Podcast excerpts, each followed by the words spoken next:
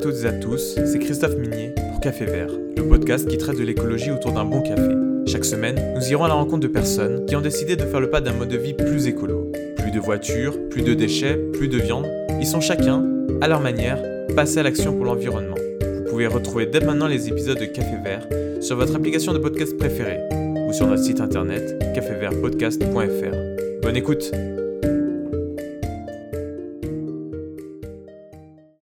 Bonjour à toutes et à tous et bienvenue dans ce nouvel épisode de Café Vert. Et aujourd'hui, je reçois Nicolas Sabatier, cofondateur de Time for the Planet, une entreprise à but non lucratif qui crée et finance des entreprises qui luttent contre le réchauffement climatique. Nicolas, comment tu vas? Bah écoute, euh, impeccable et toi?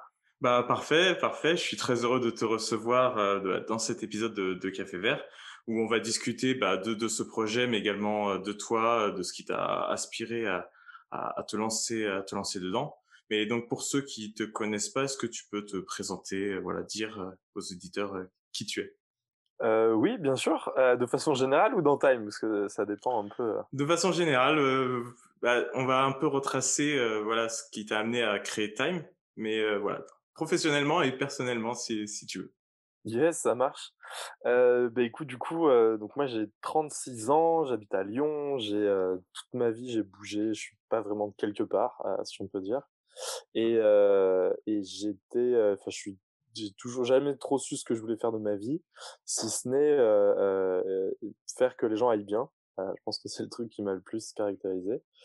Euh, j'ai fait des études de droit, j'ai fait une année de gestion, euh, et puis euh, je voulais m'orienter dans toute la sphère non marchande, associative, en me disant bah, c'est là que je vais aider le plus de gens.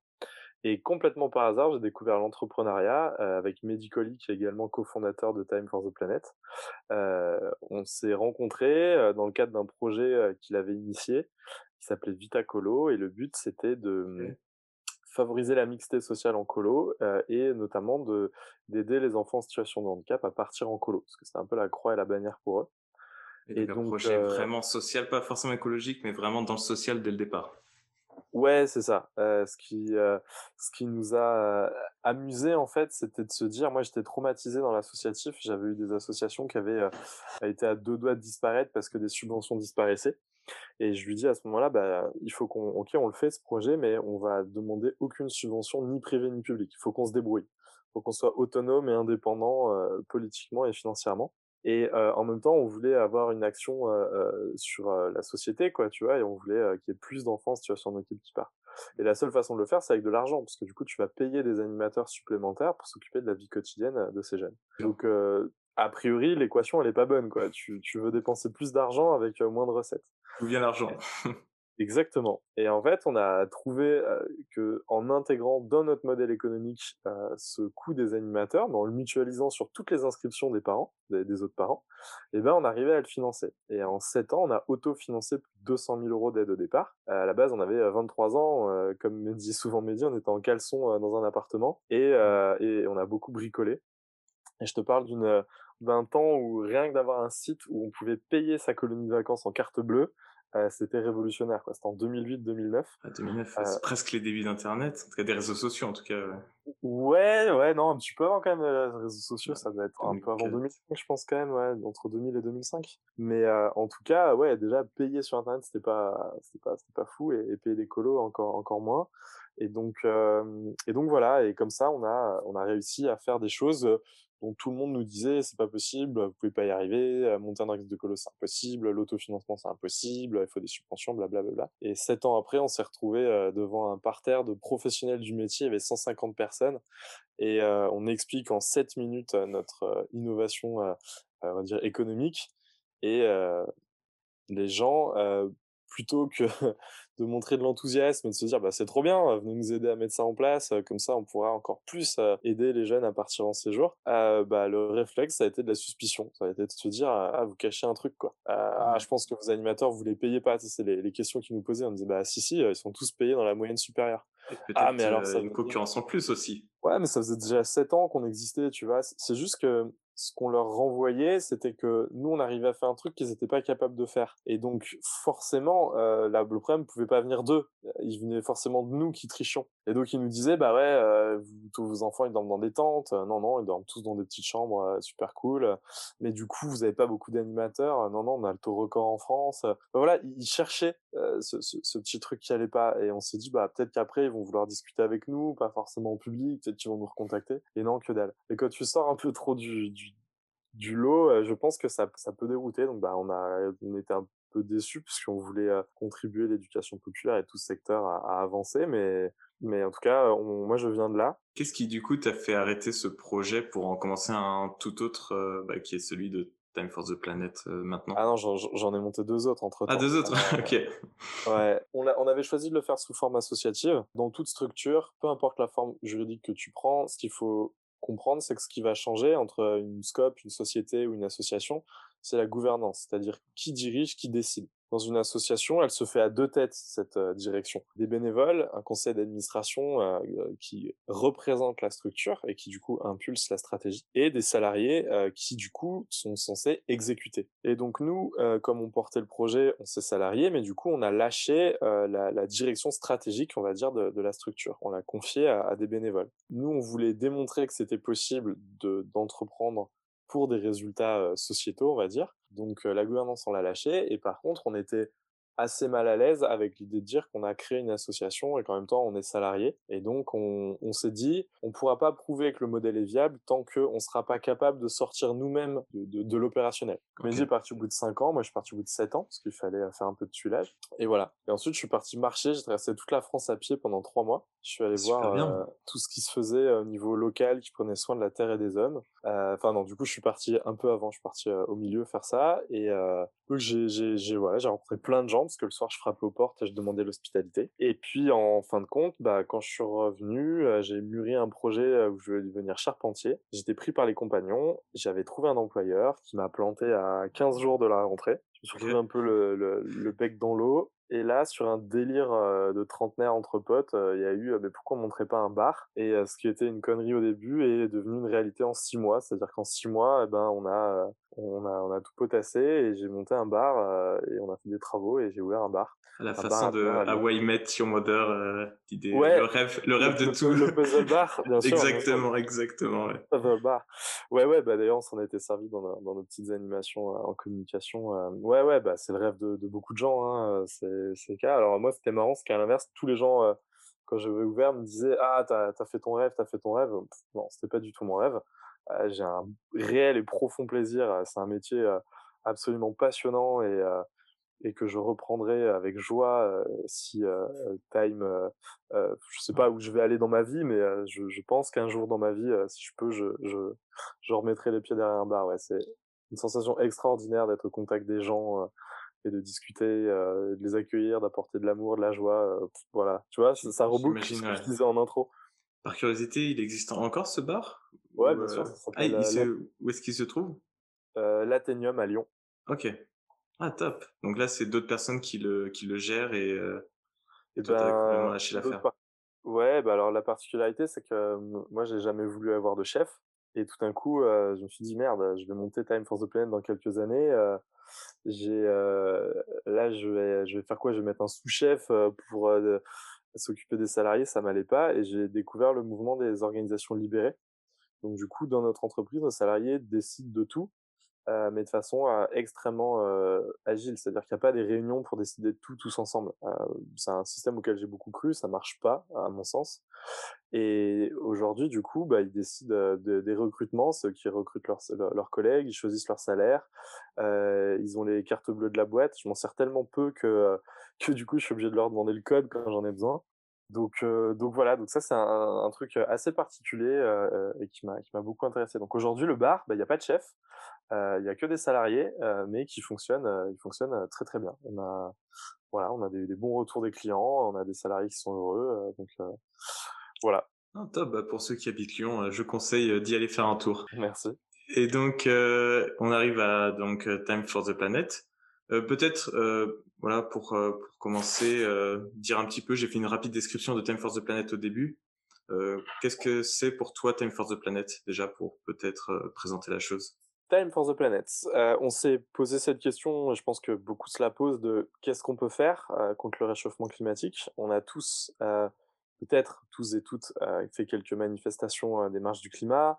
on a signé des pétitions, on a changé notre régime alimentaire, nos modes de déplacement, on fait plus attention, on est plus sobre. Et, et, en fond de nous, il y avait toujours ce sentiment de ouais, mais est-ce que ça suffit?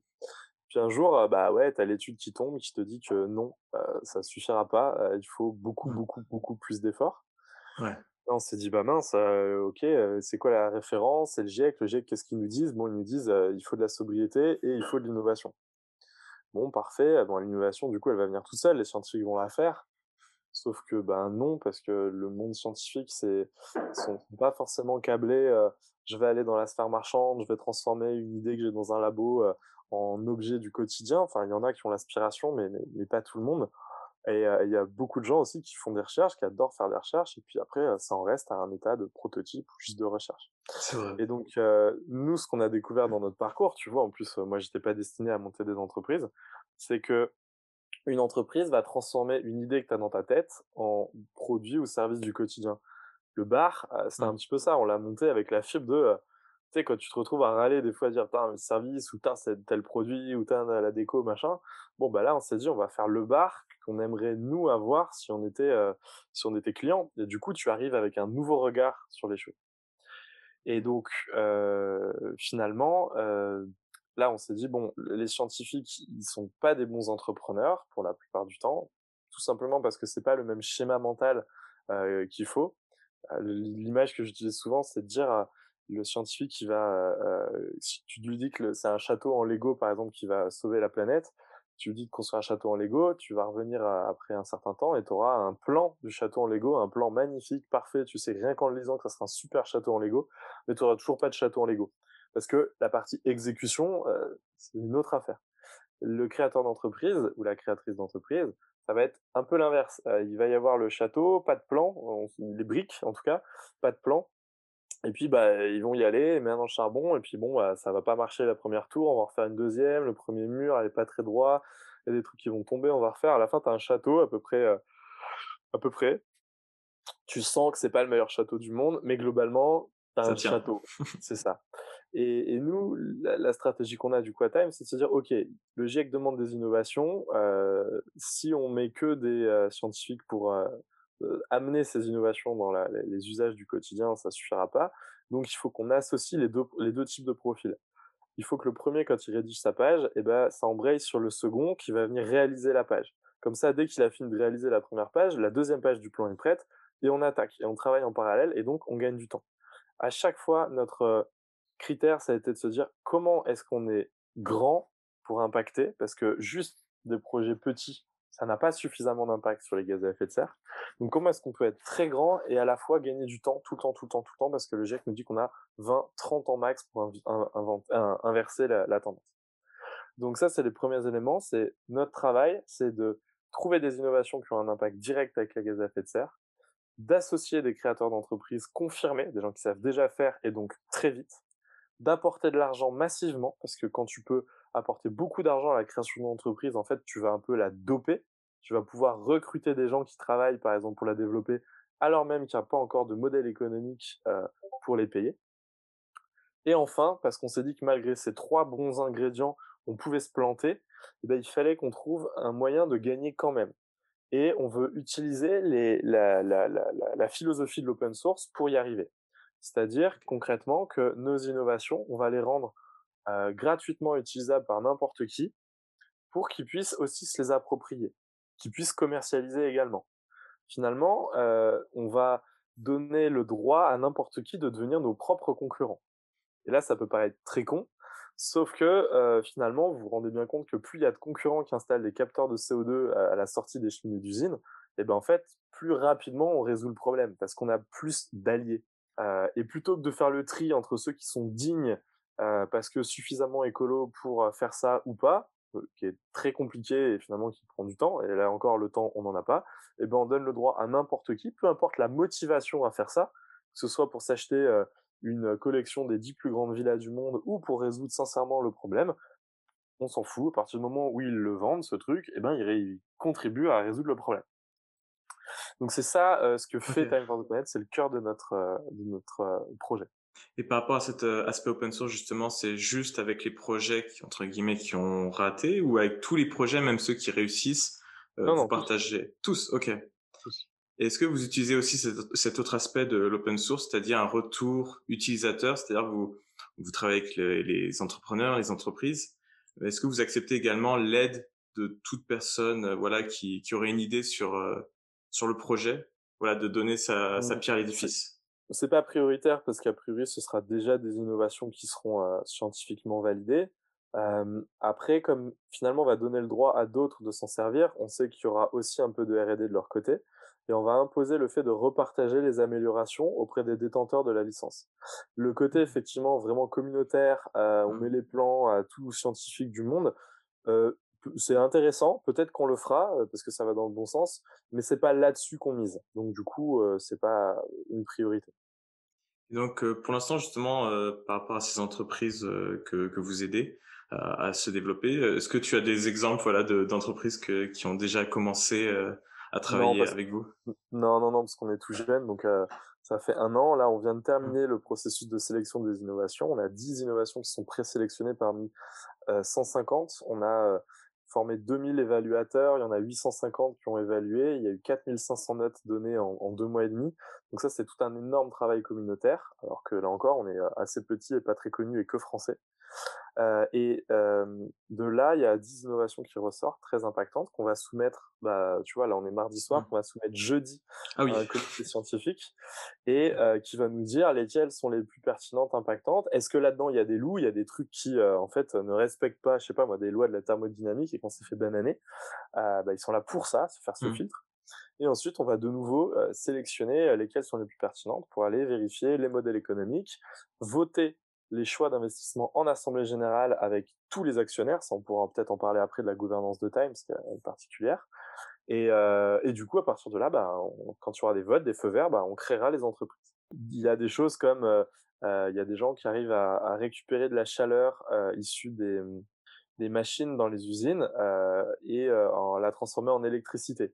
Il y a des gens qui arrivent à se passer des gaz qui sont utilisés dans les climatiseurs, qui sont des gaz très hautement à effet de serre, et du coup qui arrivent à s'en passer, à les remplacer par de l'eau. Euh, il y a des gens qui nous ont proposé des systèmes euh, à la fois high-tech et d'autres low-tech, puisque le niveau de technologie ne nous importe pas. Nous, ce qu'il faut, c'est le critère direct et impactant. Donc, on travaille et sur de la low-tech et sur de la high-tech. Sur, par exemple, des enveloppes pour des bâtiments pour faire de l'isolation. Voilà, ça peut être tout ce genre de, de projet. Et avec euh, quoi comme critère, justement? Qu'est-ce qui vous a fait choisir ces 10, ces 10 projets parmi les 150 C'était l'originalité L'impact? Là, tu vois, par exemple, il y en a un, c'est euh, le fait d'utiliser de l'olivine, euh, c'est une roche qui peut permettre à la fois de, euh, cap que, de permettre à ce que les océans captent plus de carbone et aussi de désacidifier les océans. Tu imagines l'impact positif que ça peut être de désacidifier les océans et de décarboner.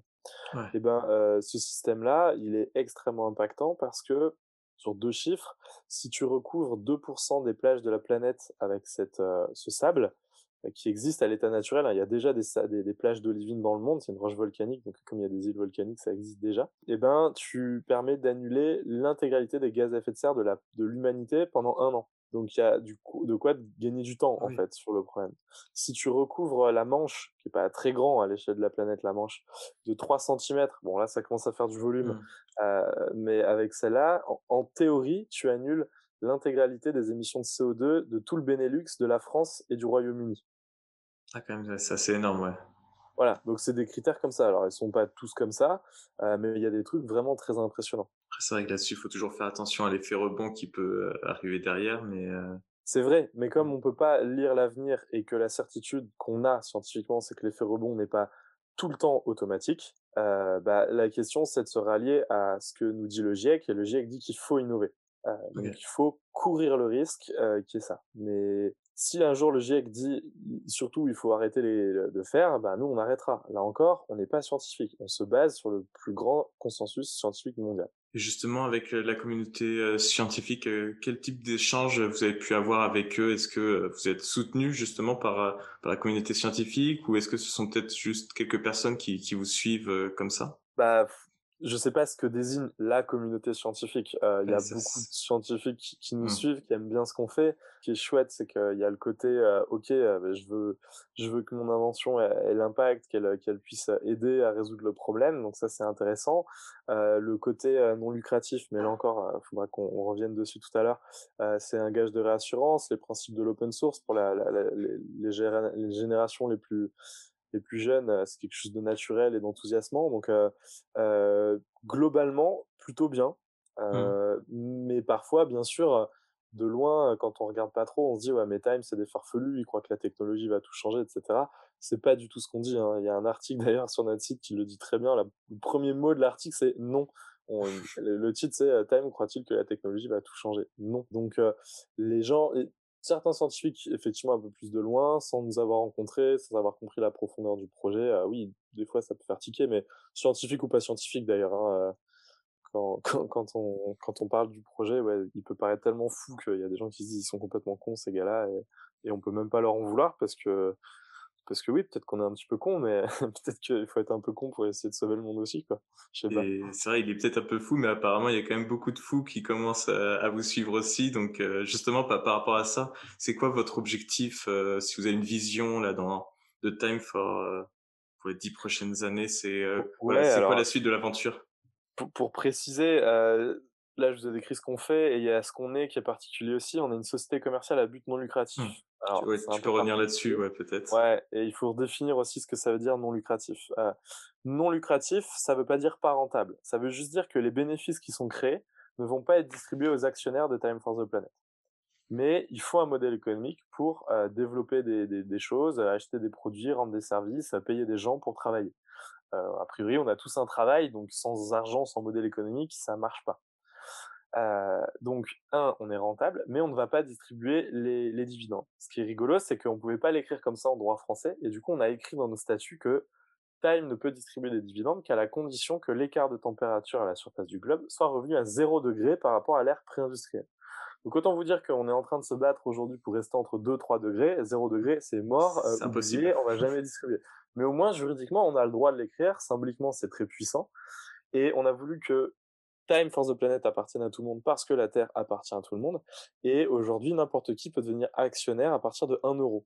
Euh, citoyens, associations, entreprises, collectivités publiques, on a déjà un petit peu tout ça. Et aujourd'hui, il y a 17 100 actionnaires en 15 euh, mois euh, d'existence de Time for the Planet. Donc oui, on rassemble beaucoup de gens. Ok, donc voilà pour cet aspect justement actionnaire qui qui ne reçoit pas les dividendes. Du coup, en quoi ça se différencie du don? Très très bonne question dans ce cas, effectivement. C'est pas un don parce que vous avez une contrepartie. Un don, la définition, c'est qu'il n'y a pas de contrepartie. Euh, tu me donnes, enfin, tu donnes 10 euros à Time, Time te donne un droit de vote équivalent à 10 votes. Et finalement, tu deviens copropriétaire de Time. Ton petit bout de papier, il vaut 10 euros tant que Time existe. Nous, notre rêve, c'est qu'en 2030, si on arrive à avoir de l'autofinancement, eh ben, on puisse te racheter tes actions au même montant comme ça, tu peux récupérer ton argent. Un don, tu peux pas le récupérer. Et un don, ça te donne pas le droit de voter les innovations en assemblée générale. C'est deux énormes différences par rapport à un don. Ça marche. Et euh, là, justement, bah, ça tombe bien parce que le thème de ce podcast, justement, c'est par rapport à, à, tout le monde, en tout cas, les actions que tout le monde peut entreprendre dans la vie de tous les jours. Donc, Time for the Planet, finalement, c'est un organisme euh, auquel n'importe qui peut, voilà, peut s'engager qu'est-ce que ça, pour toi, hein, qu'est-ce que ça apporterait euh, justement à quelqu'un de s'engager euh, pour Time for the Planet? Au-delà de l'aspect financier, qu'est-ce qu'il peut faire euh, pour Time for the Planet? Alors, au-delà de l'aspect financier, pas grand-chose malheureusement. C'est-à-dire que c'est pas parce qu'il y a un projet enthousiasmant avec 17 000 personnes qu'il y a plein de trucs à faire. En réalité, si vous voulez être utile à Time, effectivement, quittez votre boulot et, et, et il faut vous investir 20, 30, 40 heures par semaine pour qu'au bout d'un moment, il y, ait des résultats. Le fait de pouvoir donner 2-3 heures, et c'est déjà énorme, par semaine à un projet, ne vous permet pas d'avancer beaucoup sur un projet. Il y a plein de toutes petites choses à faire qui sont extrêmement euh, importantes parce que ça vient embellir le projet Time for the Planet. On a une communauté énorme qui nous aide à faire de la relecture de texte, de la traduction, du graphisme, euh, de la vidéo. Donc il y a plein de choses comme ça. Mais c'est pas avec cette communauté qu'on va créer les entreprises, qui est vraiment le cœur de Time. Mais cette communauté vient apporter de la puissance et du rayonnement à Time et améliorer et embellir le projet. Si tu veux, c'est un peu comme de l'huile dans un moteur. C'est ce qui va permettre d'aller euh, plus loin, plus longtemps, plus vite, plus efficacement. Donc ça, cette communauté, elle permet ça. Il y a des personnes qui nous aident sur les deux besoins fondamentaux de Time, se faire connaître, la notoriété, et avoir des financements. La notoriété va nous permettre de trouver des innovations au Pérou et des entrepreneuses de génie euh, au Sri Lanka, ce qui fait que du coup, on va pouvoir les associer.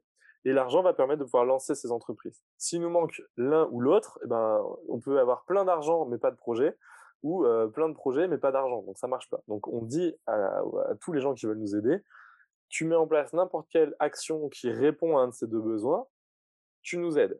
Et on a comme ça dans notre communauté des gens qui nous ont euh, dégoté des campagnes nationales d'affichage.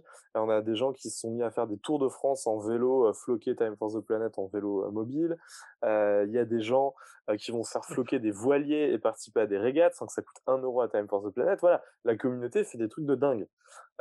et ça, c'est extrêmement puissant tu, tu le vois pas, enfin je sais pas, non c'est un podcast, mais mon fond d'écran euh, c'est euh, une fausse salle de bain avec un rideau de douche qui s'appelle pisser sous la douche ne suffira pas. euh, donc du coup, les, les, les, petits gestes, les petites actions c'est bien, mais il faut surtout se rassembler autour d'un énorme projet pour avoir vraiment du poids en fait. Euh, si on n'a pas de poids et de puissance, on peut pas peser dans la résolution d'un problème.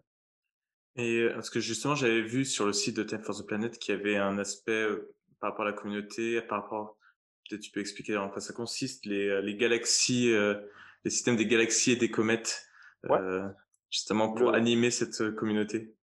C'est ça. Le surnom qu'on donne à notre communauté, c'est la communauté de la galaxie de l'action. Elle a vocation à deux choses, cette communauté, à être active et joyeuse.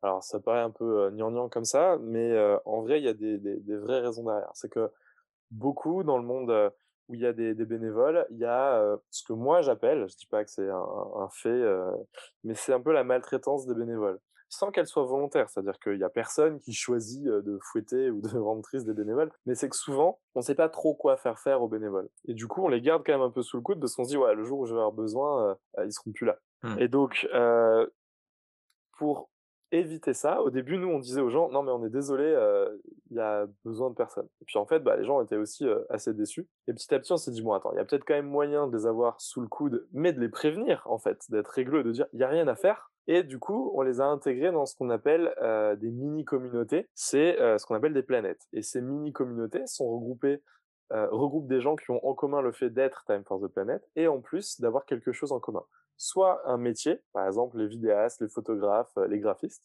soit une appartenance à une situation géographique. On a la communauté euh, euh Québec, la communauté Singapour, Toulouse, Auvergne, voilà. Soit l'appartenance à une organisation déjà existante, une association, une entreprise ou une école.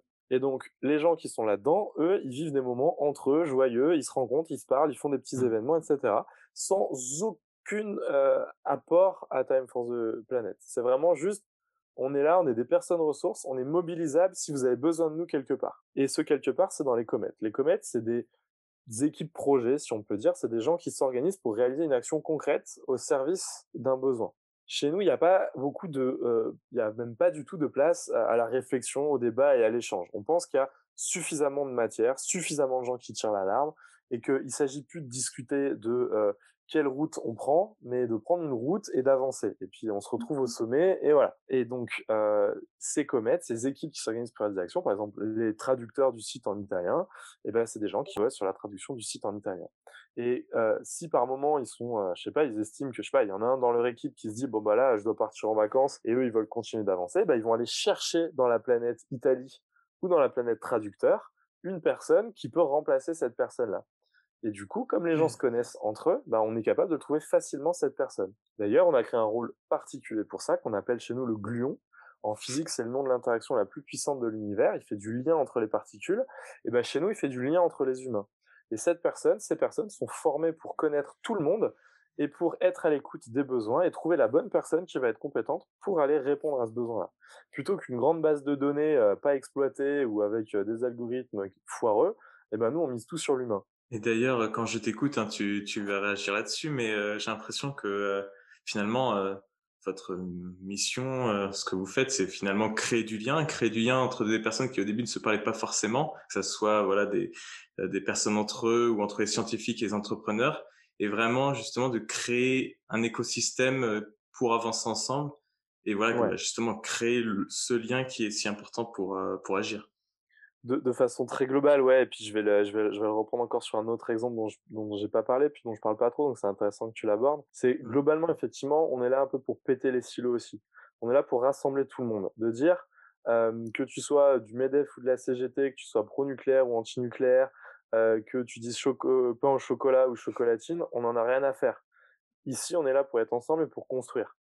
Euh, Time ne va pas influencer sur toutes les problématiques du monde. On se concentre sur une, les gaz à effet de serre. Donc tes autres combats, tu peux les avoir, il n'y a pas de problème. Nous, on t'explique très clairement qu'on ne pourra pas résoudre ces problèmes-là qui t'intéressent aussi et qui peuvent nous intéresser parfois à titre personnel. Nous, on est là juste pour ça et pour construire. Du coup, on arrive à rassembler extrêmement large. On a vraiment des gens euh, de toutes les opinions politiques, euh, des gens euh, qui comprennent rien au réchauffement climatique. On a des gens qui prennent, euh, enfin, peu importe. On n'est pas là pour juger et condamner les gens qui font mal ou qui ont mal fait.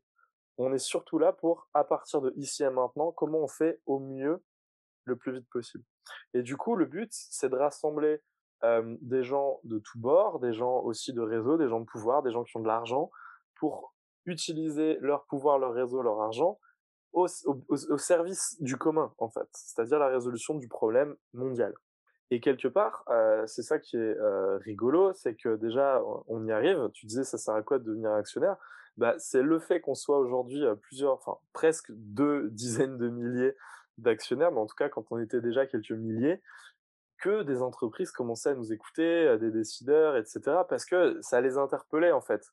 Euh, quelque part, on est euh, soit leurs salariés, leurs clients, leurs électeurs, et donc le fait de se rassembler et de faire masse, ça interpelle et ça nous ouvre des portes. Et du coup, maintenant, on arrive plus facilement à convaincre pour faire accélérer le projet. Le deuxième élément aussi, c'est d'être un écosystème. Ça sert à quoi d'avoir par exemple un cimentier qui pourrait être jugé comme pollueur dans nos actionnaires? Ben ça sert que déjà ils ont des laboratoires de recherche, donc du coup tu peux travailler avec ces laboratoires de recherche, tu peux éviter que des géos trouvent tout, des charlatans t'amènent des trucs, en fait c'est complètement bidon parce que du coup ils sont capables de, de te le prouver. Euh, les scientifiques qui bossent pour ces groupes-là. Et puis, euh, il y a d'autres enjeux. C'est que le jour où tu dois tester, je sais pas, un prototype de captation sur une cimenterie, comme tu as un cimentier dans tes actionnaires, bah, il va être hyper content de t'ouvrir ses portes et de t'aider. Parce que ça l'intéresse, en fait, que tu viennes capter le CO2. Lui, il a envie aussi qu'il y ait une planète pour ses enfants à la fin du siècle. Hein. Il n'a pas, euh, il pas une mission de détruire la vie de tout le monde, quoi. Heureusement, heureusement. voilà, pour autant, voilà. Pour autant, le taf de Time, c'est pas non plus de, de verdir l'image des gens. Les, les, les, gens, les entreprises, le machin, ont un impact. Ça, on est tous d'accord. Il n'y a pas de problème. Ce qui est important, c'est de résoudre le problème. C'est qu'est-ce qu'on peut faire? Il faut, pour moi, en tout cas pour Time, il faut, à notre sens, prioriser. On est sur un navire qui coule. le vieux capitaine il nous a amené dans ce, dans, dans ce putain d'iceberg euh, et, et, on est en train de couler. On construit des canoës, des radeaux. Il nous manque des clous le vieux capitaine, il arrive avec des clous, on sait, lui, on l'avait complètement oublié, et là, il y a des gens qui commencent à lui taper dessus parce qu'ils ont peur et qu'ils sont en colère. C'est normal. Mais en attendant, ça fait pas construire les radeaux de lui taper dessus, et on est en train de couler. Et, donc, moi, de façon très pragmatique, je dis, c'est quoi l'avantage? Quel avantage on a à ne pas prendre ces clous? Et j'en ai trouvé aucun. Et c'est une vraie question ouverte. Si on me trouve des avantages à ça, voilà. Et donc, pour moi, on prend les clous, on le met sur le navire, on se sauve tous.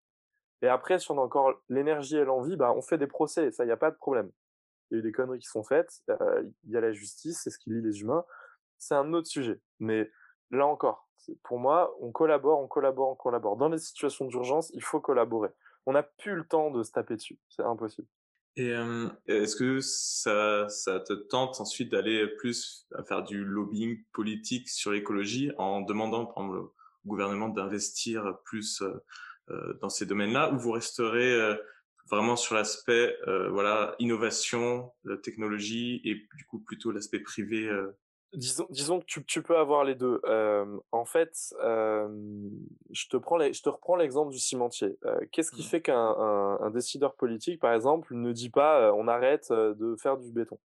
En fait, un des cimentiers qui coulent, c'est beaucoup de, de secteurs de l'économie qui se pètent la gueule, donc du chômage, donc des électeurs pas contents, donc pas de réélection.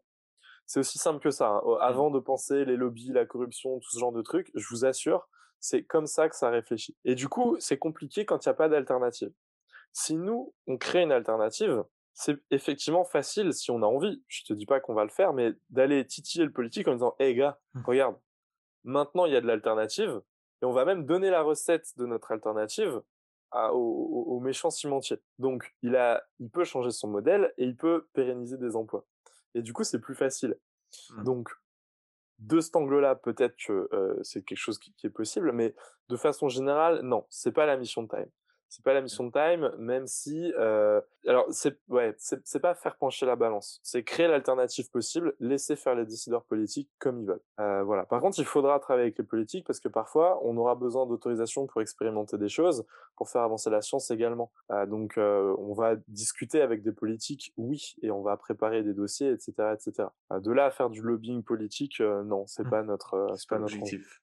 Non. Ok. Peut-être est-ce que tu as, il y a un point de Time for the Planet euh, à ce sujet que tu aimerais aborder qu'on n'a pas abordé jusqu'à maintenant? Non, globalement, on a fait les, trois grands trucs. Quoi. Ce qu'on fait, euh, on crée des entreprises à, impact. Euh, ce qu'on est, notre forme juridique très très atypique, euh, et puis notre communauté aussi qui vient apporter de, de, de l'huile dans, dans, les rouages et, et, qui accélère le projet. Donc non, non, moi j'ai fait le tour et puis et toi, sur du coup, peut-être une question plus personnelle, euh, euh, voilà, toi sur, sur sur le plan personnel, à quel moment s'est fait le déclic euh, euh écologique de vouloir agir pour la planète? Est-ce que c'est vraiment dans la création de Time for the Planet ou encore en amont non, moi j'ai ça depuis que je suis gamin. Enfin, mes parents euh, m'ont toujours, sans vraiment me, me, me, le mettre dans la tête, tu vois, mais on, mon père a été guide en moyenne montagne, ma mère était guide dans les parcs naturels pour les, écosystèmes et tout. Donc j'ai beaucoup, beaucoup, beaucoup été en montagne,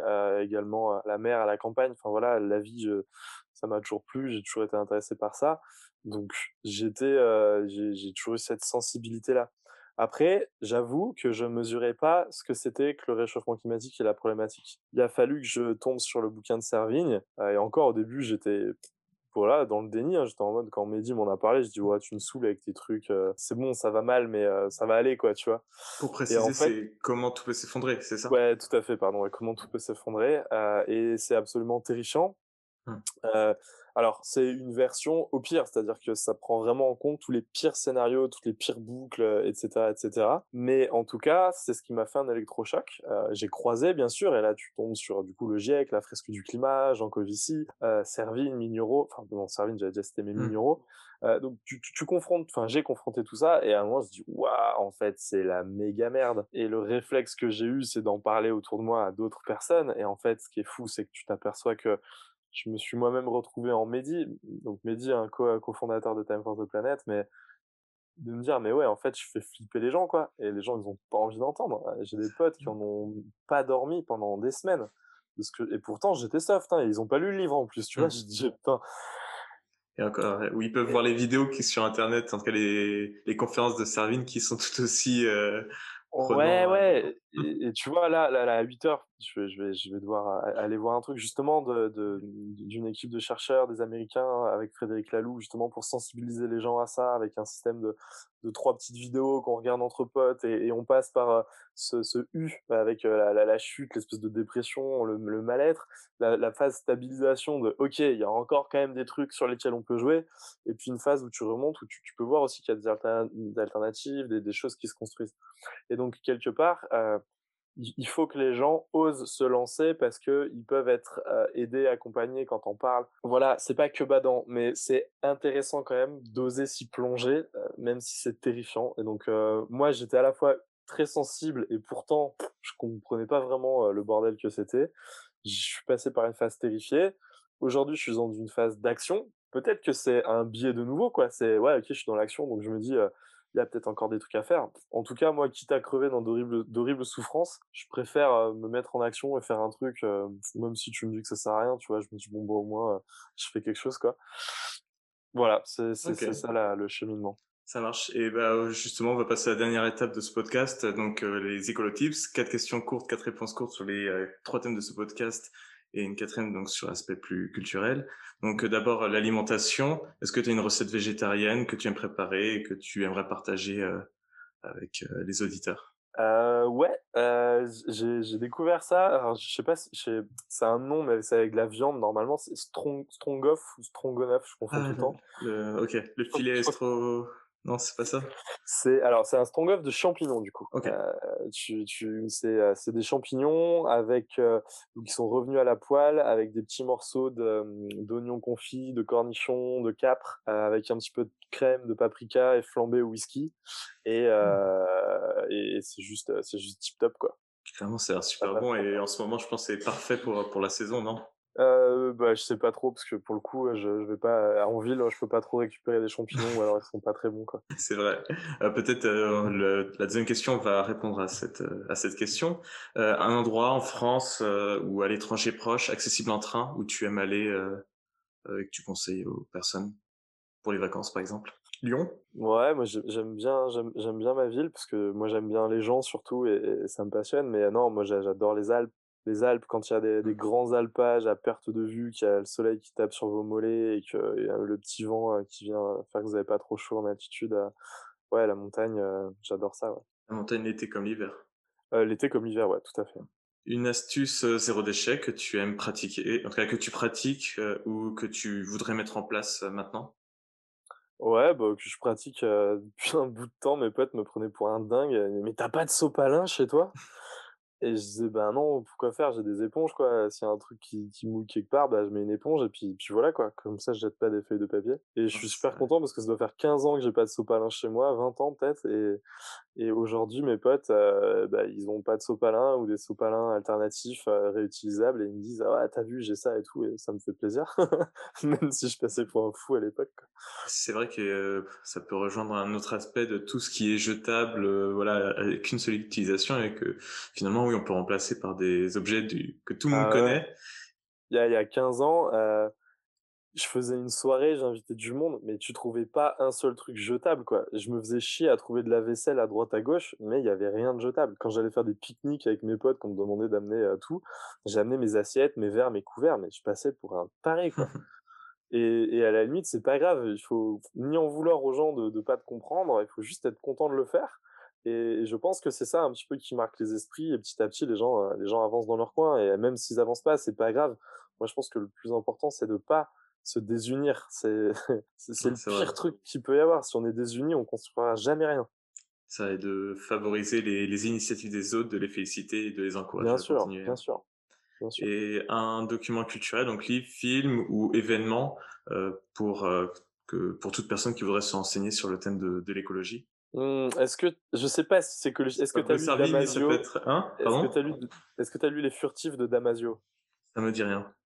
Ok, bon bah moi c'est ça dont j'ai envie de parler parce que ça parle d'un monde euh, dans, dans 20-30 ans euh, qui ressemble plus beaucoup à notre monde, euh, qui est une, une dystopie, mais pas non plus un truc à la euh, euh, 1084, euh, Mhm. 1984 Ok. pardon, où tout est absolument autoritaire et, et terrible. C'est c'est un monde qui fait pas rêver, mais avec des, des motifs d'espoir et d'humanité et d'humanisme fantastique. Euh, et Damasio, il a ce talent de, de, de déstructurer des choses dont on aurait tendance à dire mais on peut pas faire autrement, c'est comme ça, ça a toujours été comme ça.